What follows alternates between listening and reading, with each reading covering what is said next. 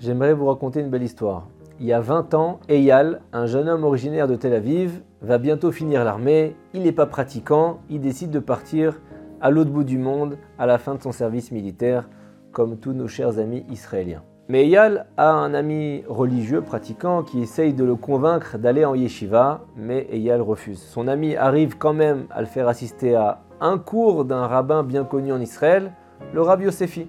Le Rav rapporte deux histoires magnifiques dans son cours de nos textes sacrés qui démontrent à quel point, quelles que soient les situations, même les plus extrêmes, on doit et on peut surtout s'appuyer sur Dieu. Eyal fait ses adieux à son ami et quelques semaines plus tard, le voilà dans un vol à destination de Jakarta, la capitale de l'Indonésie, d'où il rejoindra Lombok, une île à l'est de Bali. Sur place, Eyal profite de la mer, du paysage volcanique, et au bout de quelques temps, le voilà arrivé à court d'argent. Il se décide à travailler, et à force de mauvaise fréquentation, comme on peut le deviner dans ce genre de quartier, de pays, il plonge dans des trafics illégaux. Il est chargé de transporter des colis entre les îles de l'archipel. Eyal est pris dans l'appât du gain facile. De mois en mois, il se met à travailler pour des personnes de plus en plus douteuses. Il se fait un nom dans le milieu, on l'appelle Eyal Transport. Et voilà qu'un jour, l'un des principaux barons de la drogue locaux le convoque et il lui dit Eyal, c'est bien, t'es un bon associé. C'est pour ça que j'ai pensé à toi pour une mission importante. Cette fois-ci, c'est une enveloppe de 30 000 dollars qui t'attend. Les yeux d'Eyal s'illuminent. 30 000 dollars, il y a 20 ans, ça valait encore plus. Il lui dit Bien sûr, patron, quelle est la mission? Le chef lui dit Je vais te confier une lourde valise. Cette fois-ci, tu vas devoir l'acheminer jusqu'à Tokyo. Eyal se dit Tokyo, au Japon, c'est hyper loin. Le chef lui dit 6000 km d'avion, c'est sur du velours, mon ami. Tu remets la valise à celui qu'on appelle le boss. Il te remettra une enveloppe pour moi et une pour toi. Eyal réfléchit. En fait, il réfléchit pas. Il accepte la proposition tout de suite. On lui explique tous les détails de la mission. Eyal réussit parfaitement à déjouer les contrôles et à peine arrivé à Tokyo, il trouve un hôtel discret dans la capitale japonaise, il se repose une fois dans sa chambre d'hôtel, il se dit Est-ce que j'ouvrirai pas la valise? Il tire les rideaux pour passer inaperçu et il ouvre la valise. Et là, il pousse un cri. Dans la valise se trouve une grande quantité de produits interdits parmi les plus dangereux au monde. Eyal observe tout le contenu et d'un coup, il est pris d'une idée terrible. Il se dit Il y a tellement de trucs dans cette valise. Si j'en prenais un peu pour moi, pour mon propre business, à tous les coups, personne ne remarquera rien. J'empocherai mes 30 000 dollars et une petite partie de la marchandise. Et puis si je gagne 30 000 dollars juste pour passer cette valise, c'est que la valise en contient beaucoup plus d'argent.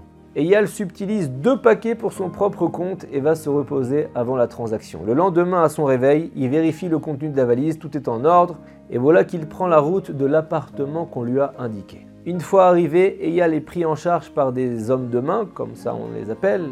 Ils l'introduisent dans le fameux appartement du boss, l'un des chefs de la mafia de Tokyo. Il a une apparence effrayante, le bonhomme. Un gabarit de lutteur, un sumo. Le boss ne prend même pas la peine de le saluer. Il s'empare directement de la valise, il l'ouvre et il fait une grimace. Il lève sa tête vers Eyal, il le regarde d'un air menaçant, il lui dit Il manque quelque chose. Il manque quelque chose. Eyal a un peu peur, mais il ne se laisse pas impressionner. Et il ment avec beaucoup d'aplomb.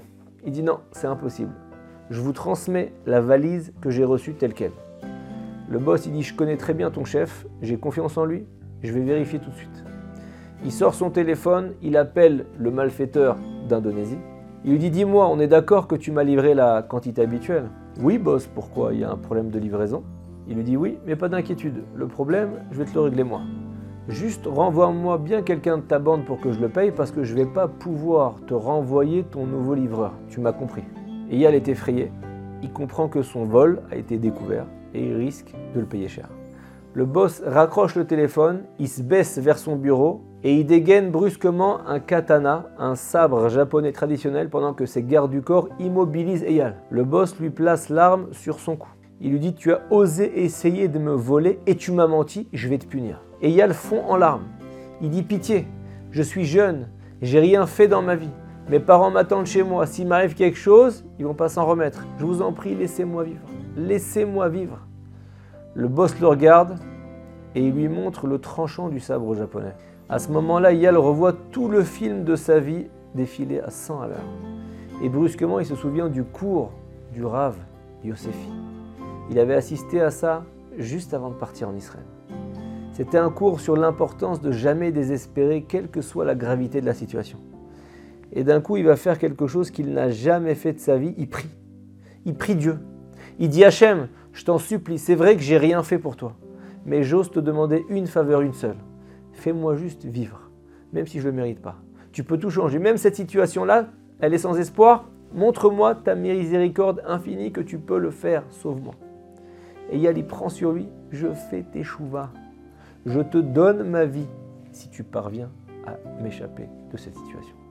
Et alors qu'il est en train de prier, les gardes du corps le plaquent sur une table d'opération au fond de la pièce. Un bourreau arrive, la tête recouverte d'une cagoule armée du sabre. Et Yal essaye de se souvenir du schéma Israël, il veut le réciter avant de mourir. Le bourreau lève le sabre. À ce moment-là, la porte s'ouvre, une femme entre. Elle dit Pourquoi ce jeune homme chevelu pleure? Et elle continue à hurler, elle dit Mais que fait cet homme avec ton katana, ton sabre japonais? Et là, sans aucune émotion, le boss dit Cet homme nous a volé, ma femme.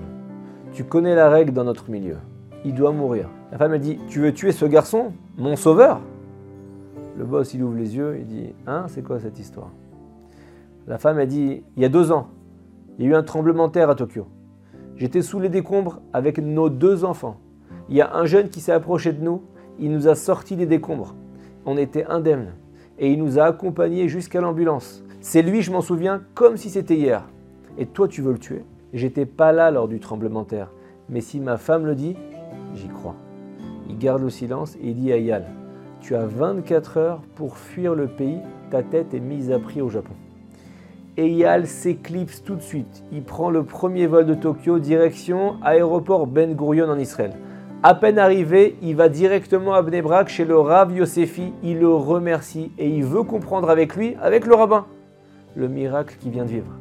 Eyal y raconte toute son histoire et il conclut sur ces mots son histoire. Il a dit le plus incroyable, c'est que jamais de ma vie j'étais allé à Tokyo. Le Rav Yosefi se rappelle du cours qu'il avait donné. Il avait rapporté deux épisodes de la Torah. Le premier épisode, c'est avec Moshe Rabbeinu pendant lequel son cou s'est transformé en marbre au moment où les Égyptiens ont levé leur épée contre lui. L'autre, c'était l'histoire du roi Hiskiaou, le descendant du roi David, qui devait mourir par décret divin et qui s'est souvenu d'un enseignement de son aïeul. L'enseignement que même si le glaive est posé sur sa nuque, un homme ne doit jamais désespérer de la grâce du ciel. Incroyable. Ces histoires ont donné la foi et le courage à Eyal de survivre de prier, de faire tchouva. Aujourd'hui, il s'est rapproché de la Torah pour une vie de kedusha, de sainteté, de profondeur et de sérénité. On apprend de cette histoire que chaque pas qu'on fait vers la Torah, c'est pas pour rien. Ça nous servira tôt ou tard, dans ce monde ou dans l'autre, en allant à un cours de Torah, même s'il n'était pas du tout pratiquant, même s'il ne savait pas sur quel sujet il allait parler, le Rav. Et Yal a gardé des enseignements qui lui ont servi dans une situation complètement désespérée En iush baolam klal, le désespoir n'existe pas. Shabbat shalom.